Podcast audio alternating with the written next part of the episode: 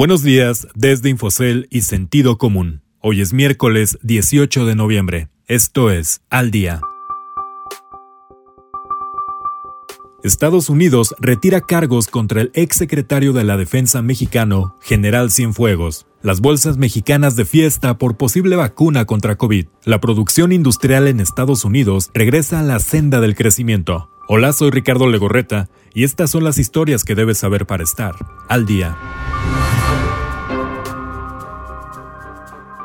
Sin precedente, la Fiscalía General de Estados Unidos sorprendió al anunciar que pedirá a una jueza de Nueva York que desista de acusar al general Salvador Cienfuegos de delitos relacionados con el narcotráfico. Las autoridades estadounidenses llegaron a esta determinación tras acordar con su similar mexicana, la Fiscalía General de la República, que México seguirá con la investigación contra el general retirado y le impondrá sanción en caso de hallarlo culpable. Marcelo Ebrard, el secretario de Relaciones Exteriores, dijo que la llegada de Cienfuegos a México será una señal de buena voluntad en la relación bilateral, pero sobre todo de respeto a la soberanía. La detención del general mexicano ya había sido cuestionada por expertos, por lo que no está claro si llegará como detenido a México o si será liberado.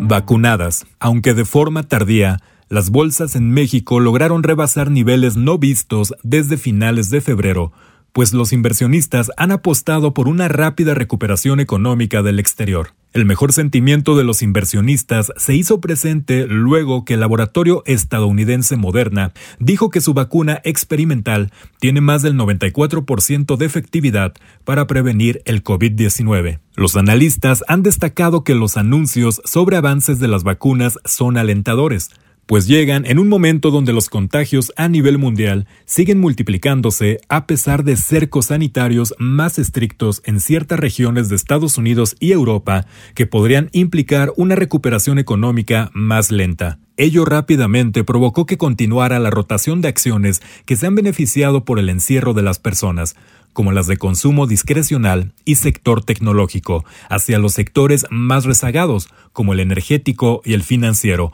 los cuales han sido severamente golpeados por el poco control del virus que se originó a finales de 2019.